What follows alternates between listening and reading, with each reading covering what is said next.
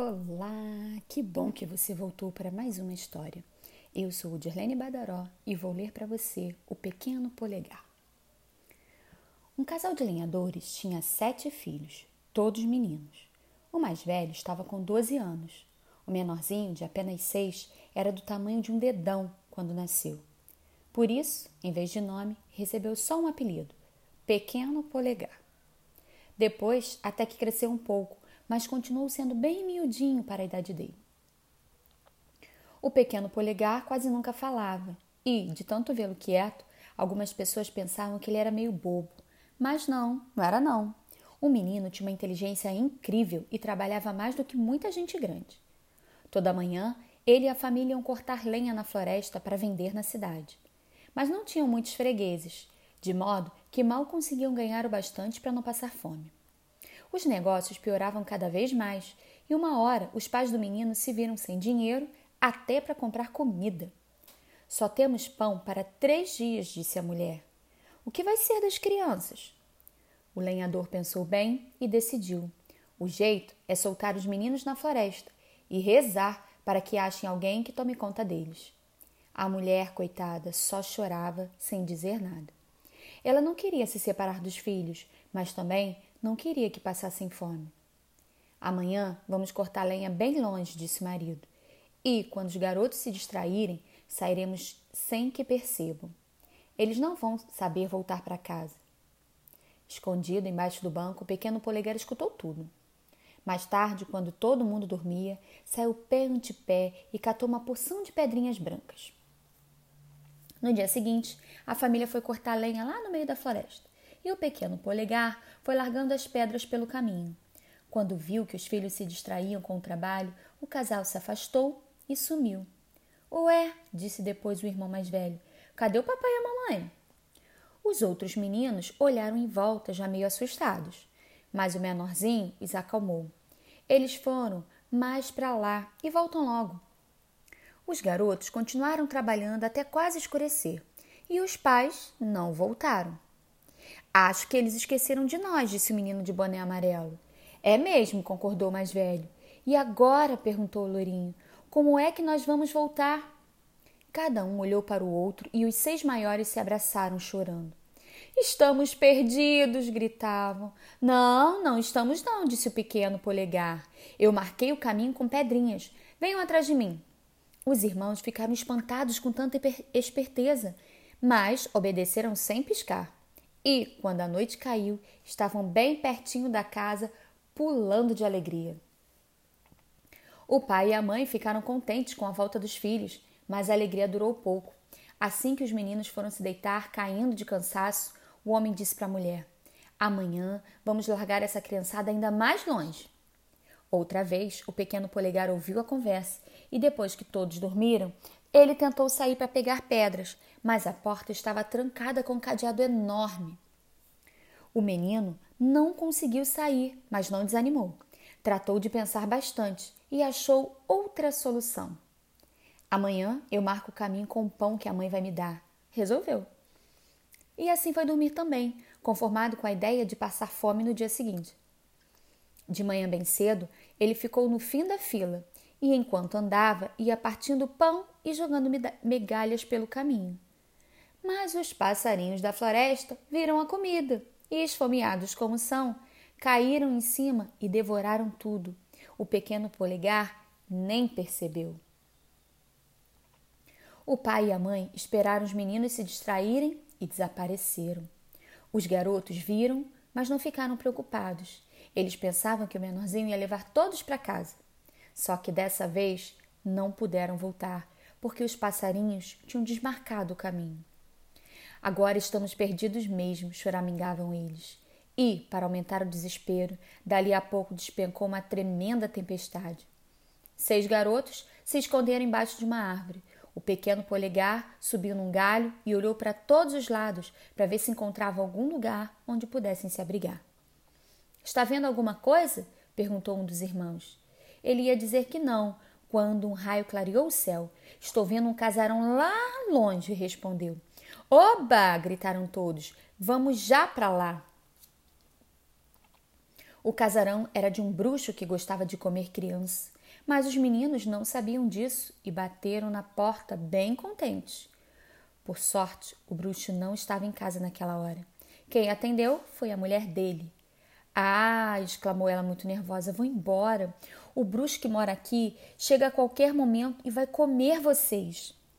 Os meninos olharam uns para os outros mais assustados que antes. Só o pequeno polegar não perdeu a calma. O bruxo não está, disse ele. Então, deixa a gente entrar só um pouquinho até a chuva parar. A mulher pensou, pensou e resolveu deixar os meninos entrarem. Afinal, os coitadinhos estavam encharcados e o bruxo podia demorar para voltar. Quem sabe não dava tempo até para a criançada secar a roupa e comer alguma coisa. Entrem, disse ela. Vocês estão com fome? Estamos, respondeu o pequeno polegar. Eu vou esquentar uma sopa para vocês, disse ela. Enquanto isso, sentem na frente do fogo. Os garotos obedeceram bem depressa, mas não tiveram tempo nem de se secar do calor, nem de comer, porque dali a pouco alguém abriu a porta da frente. É o bruxo, cochichou a mulher para os meninos. Venham comigo. Apavorados, os sete correram atrás dela e se enfiaram embaixo de duas camas. Fiquem bem quietinhos aí, disse ela. Eu vou dar comida para o bruxo.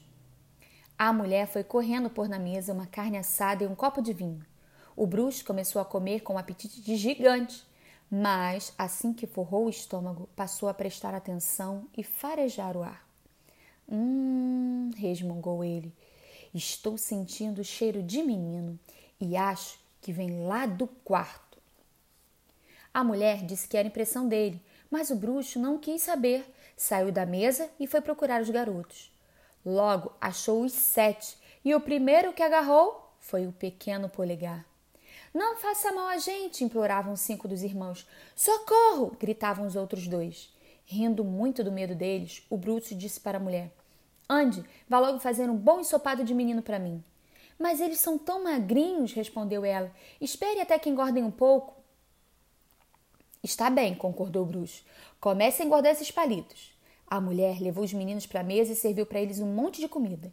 Mas os pobrezinhos estavam tão apavorados que não conseguiram comer nada. Vendo que os garotos tinham perdido a fome, a mulher tratou de esvaziar os pratos, para o bruxo não ficar bravo. Dali a pouco, ele entrou na sala todo sorridente. Que bom, comeram tudo! exclamou. Já devem estar prontos para a panela. Ainda não, respondeu a mulher. Você precisa esperar mais alguns dias se quiser um bom ensopado. Paciência, eu espero, disse ele. Dê um gorro para cada um e leve todos para o quarto das meninas.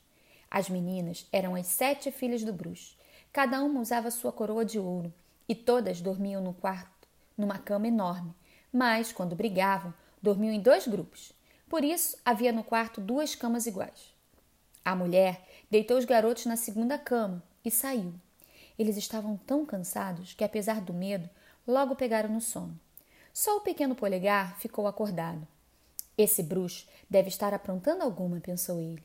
E, sem fazer barulho, levantou e trocou os sete gorros pelas sete coroas. Depois se deitou e esperou. Lá pela meia-noite, o bruxo entrou no quarto. Ele estava desconfiado que a mulher ia dar um jeito de fazer os meninos escaparem com aquela história de parecer de precisar engordá-los. Por isso, decidiu matar os sete naquela noite. No escuro, ele foi até a cama dos garotos, mas quando tocou as cabecinhas, percebeu que as crianças estavam de coroa.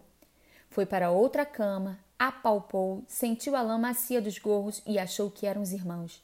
Então pegou a faca e matou as sete bruxinhas. Amanhã cedo, manda a mulher preparar uma ensopada de menino. Resmungou e foi dormir. O pequeno polegar estava prestando muita atenção. Assim que ouviu o bruxo roncar, feito um porco, acordou os irmãos e cochichou no ouvido de cada um. Vamos embora. Eu tapeei o bruxo e ele está pensando que matou a gente, mas matou foi as bruxinhas. Quando descobrir, vai fazer picadinho da gente. Mais que depressa, os meninos saíram pela janela, pularam o muro e correram quanto puderam. De manhã cedo, o bruxo já acordou lambendo os beiços só de pensar no ensopado de menino e falou para a mulher: Comece logo a fazer meu almoço, acordei com uma fome de cão. E o que é que você quer comer? perguntou ela. O carneiro que sobrou da janta? O bruxo riu e respondeu: Não, os moleques. Você matou aqueles coitadinhos? indagou a mulher horrorizada. Claro, achei que era bobagem esperar que eles engordassem. Choramingando de pena dos meninos, a mulher foi até o quarto e, quando viu uma cama vazia e a outra com as sete bruxinhas mortas, caiu num berreiro de dar dó. O bruxo não gostou nada daquela choradeira e foi lá brigar com a mulher. Mas, assim que entrou, viu que tinha matado as próprias filhas em vez dos garotos e começou a gritar tão alto e com tamanha força que as paredes do casarão chegaram a estremecer. Ah, moleques dos infernos, vocês me pagam! E gritando, gritando, foi calçar umas botas mágicas que ele tinha. Eram botas de sete léguas que faziam qualquer pessoa caminhar mais depressa que um carro. Com elas, o bruxo atravessou num instante estradas e rios, campos e vilas. Andou para lá e para cá e nada de encontrar os meninos. Onde será que aqueles capetas se enfiaram? Perguntou, olhando para tudo que era canto. O bruxo já estava cansado de caminhar. As botas de sete léguas pesavam que nem chumbo. Então ele deitou perto de uma pedra e dormiu. Acontece que os garotos tinham ouvido a gritaria do bruxo e estavam escondidos bem atrás daquelas pedras. O pequeno polegar espiava por um vão. Quando viu o malvado cair no sono, saiu do esconderijo. Estas devem ser as tais botas de sete léguas, pensou ele, muito interessado. Dizem que serve no pé de qualquer pessoa. Vou experimentar. Era verdade. As botas mágicas cresciam e encolhiam conforme o tamanho dos pés. Por isso serviram direitinho para o pequeno polegar. E lá foi ele para a casa do bruxo. Chegou com a língua de fora de tão cansado e foi logo dizendo para a mulher: Os ladrões pegaram o marido da senhora e disseram que ele vai morrer se a senhora não mandar todo o ouro que ele tem em casa. O bruxo me emprestou as botas dele e disse para eu levar o tesouro. Aflita do jeito que estava com a morte das bruxinhas, a mulher nem desconfiou de nada. Levou logo o menino para dentro e os dois juntos, num minuto, puseram tudo num saco, quanto era coisa de ouro que existia em casa. O saco de ouro era do tamanho do menino, mas ele conseguia colocá-lo nas costas e foi embora para casa.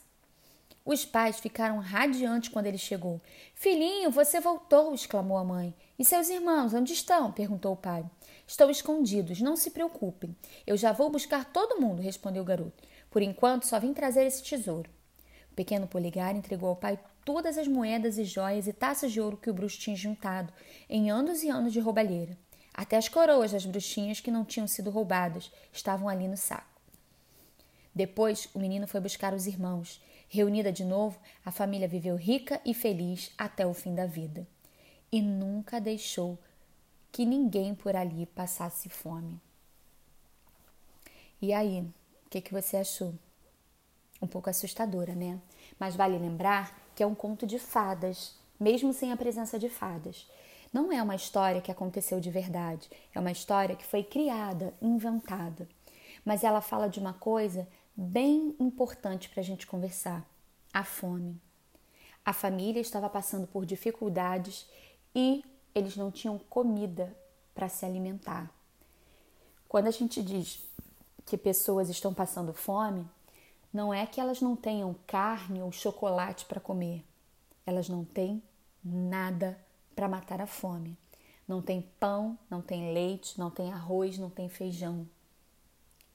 A gente não está falando só de coisas que custam mais caro, como carne, como churrasco, né?